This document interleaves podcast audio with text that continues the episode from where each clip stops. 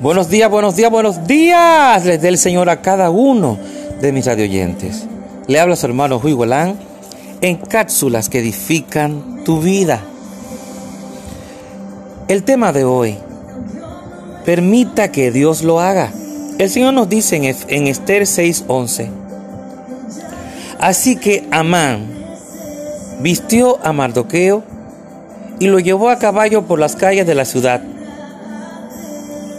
proclamando a su paso,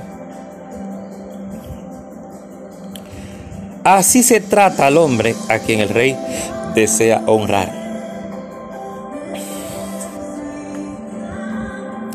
En la escritura, Amán trató de, derribar a Mardoqueo, quien era primo de Esther.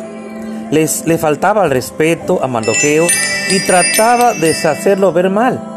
Pero un día el rey le pidió a Amán que tomara el, el, manto real, se lo pusiera a Mardoqueo y que anunciara a todos en la calle que gran hombre es Mardoqueo.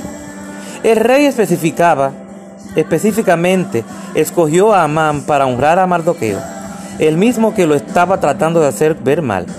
Eso es lo que sucede cuando permite Dios lo haga a su manera. No se preocupe por ese jefe en la oficina que no le está dando crédito por su trabajo. Usted no trabaja para la gente, sino que trabaja como para Dios. Quizá en lugar de que usted trabaje para ese jefe un día, él podría llegar a trabajar para usted. Permanezca en paz. Dios puede poner a sus enemigos por estrado de sus pies. Permita que Dios lo haga a su manera porque nuestro Dios es un Dios de milagros, como dice esa alabanza nuestra hermana y hermosa Lucía Parker. Un Dios de milagros. Y Él es nuestro Padre y Él es mi Padre. Aleluya. No importa cuántas veces quieran exhibirte, hacer ridiculizarte, de humillarte, déjalos tranquilos. Que Dios te hace justicia. Nuestro Dios de justicia se encarga de eso, se encarga de todo. Así que avanza, avanza y no te preocupes por nada.